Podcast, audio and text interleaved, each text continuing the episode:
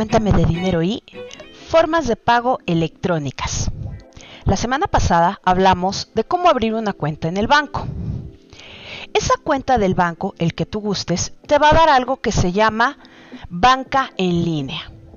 La banca en línea te va a permitir consultar tus saldos, ver tus movimientos, pero además te permite hacer transacciones sin que tengas que ver a la persona. Es decir, que puedas pagar o en su defecto ya hasta cobrar sin tener un contacto directo con la persona. ¿Cuáles son las formas de pago electrónicas? Lo conocemos como transferencias interbancarias. Bueno, esa transferencia que nosotros conocemos así coloquial y vulgarmente se llama SPAY, Sistema de Pagos Electrónicos Interbancarios. ¿Cómo funciona? Bueno, tú vas a dar de alta en tu banca electrónica, que puedes ver en la PC, en la tablet, en el celular, la cuenta a la cual le quieres hacer un pago, a la cual le quieres depositar.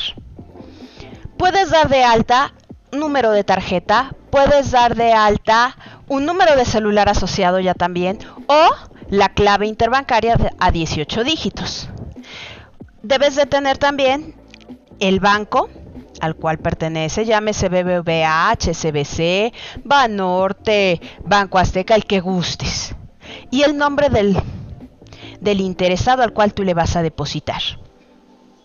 Este SPAY tiene una comisión muy pequeña, pero sí maneja comisión y lo puedes programar a que sea el mismo día o al día siguiente hábil. Conforme evolucionó este sistema de pagos electrónicos, llegó CODI.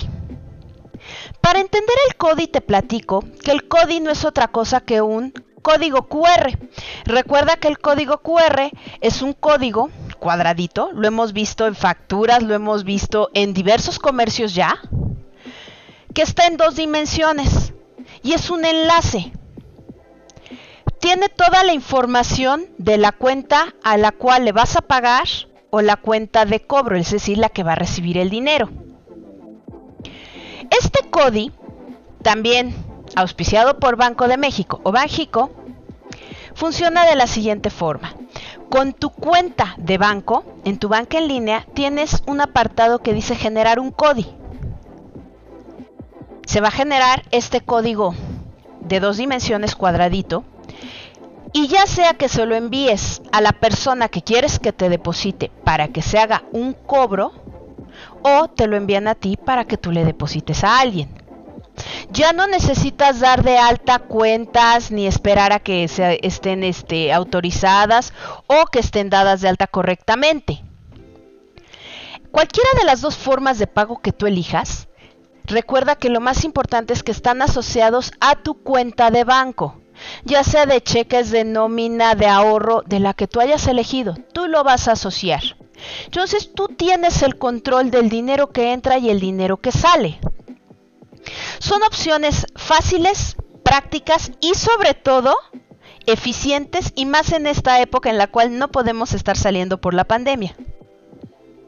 Recuerda también que tienen niveles de seguridad preestablecidos por la institución financiera en la cual tú tienes tu cuenta, que te permitirán, además, saber que está seguro tu dinero en ese aspecto.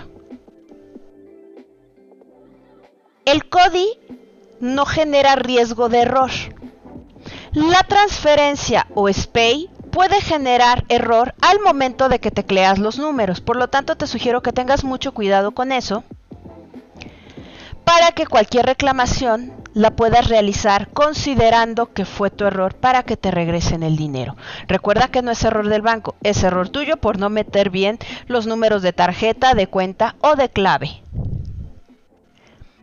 No olvides seguirnos en Facebook e Instagram. Cuéntame de dinero y transformando ideas.